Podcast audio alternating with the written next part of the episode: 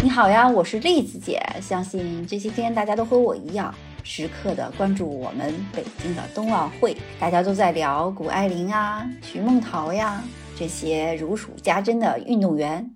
这时候我就想起了开幕式上有很多一个人代表一个国家来参赛的运动员，而且这些运动员呢都是来自很多非冰雪运动的国家。今天我就给大家说一个这样的故事：有一个运动员呢，他是在一个没有雪的国家，他却是这个国家的第一个越野滑雪运动员。他参加了此次的北京冬奥会。他的名字有点长，而且有点绕口。他叫桑艾尔。伊克佩凡，他是作为尼日利亚代表团来参赛的，他也是尼日利亚历史上的第一个雪上运动员。他呢就在我们国家的张家口越野滑雪中心的赛场上出现了。伊克佩凡同学呢，他已经三十岁了，他是出生在尼日利亚的上萨瓦省，父亲呢是尼日利亚人，母亲呢是法国人。他呀。六岁就开始滑雪，雪一直都想加入法国滑雪国家队。他说呢，他在十六岁的时候还差点就进入了法国的青年队，后来呢，因为和其他的运动员一样，没有达到这个标准呢。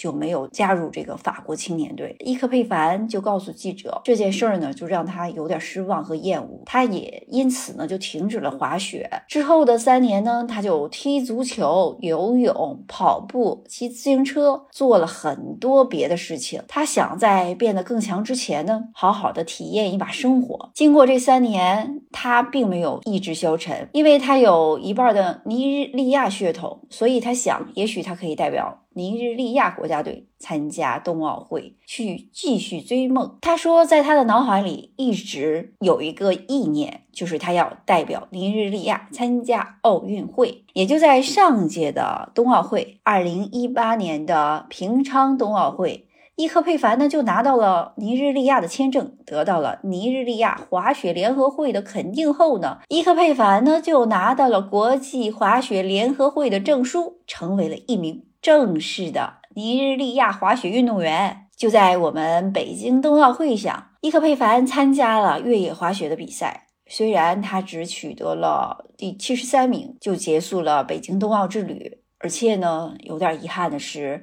他这个十五公里的比赛还没有完成。但是佩凡同学就说了，参加冬奥会对他来说意义非常重大。因为他告诉了全世界，即使是冬季运动不流行的非洲国家，人们也可以参与其中。它可以让更多的人观看冬奥会的比赛，让大家对这些运动都感兴趣。这里值得一提的是，在伊克佩凡之前呢。尼日利亚代表团呢，其实就已经实现了冬奥会零的突破，也就是在二零一八年的平昌冬奥会，拥有美国和尼日利亚双重国籍的女运动员，她的名字也特别绕口，叫莫里亚姆·塞温阿迪贡，她就和朋友呢建立了第一支尼日利亚的雪车队，他们组成了冬奥会历史上。第一个来自非洲国家的雪车队伍，佩凡呢就说，这也是他参加北京冬奥会的一个大动力。这对非洲民众来说是一种特别大的鼓励。他觉得热带国家也可以推广冬季运动，所有的运动都是非常重要的。而且呢，在今年的北京冬奥会上，除了尼日利亚，还有肯尼亚。马达加斯加、摩洛哥和厄里特利亚共五个非洲国家来参赛。你可以想象一下，在这片炎热的大陆上，本身自然气候就给人类带来了特别大的限制，但是呢，并不能阻挡他们逐梦冬奥。这也就是我们奥林匹克的精神，他们用他们的行动诠释了奥林匹克的精神。谢谢大家听栗子姐说冬奥，再见。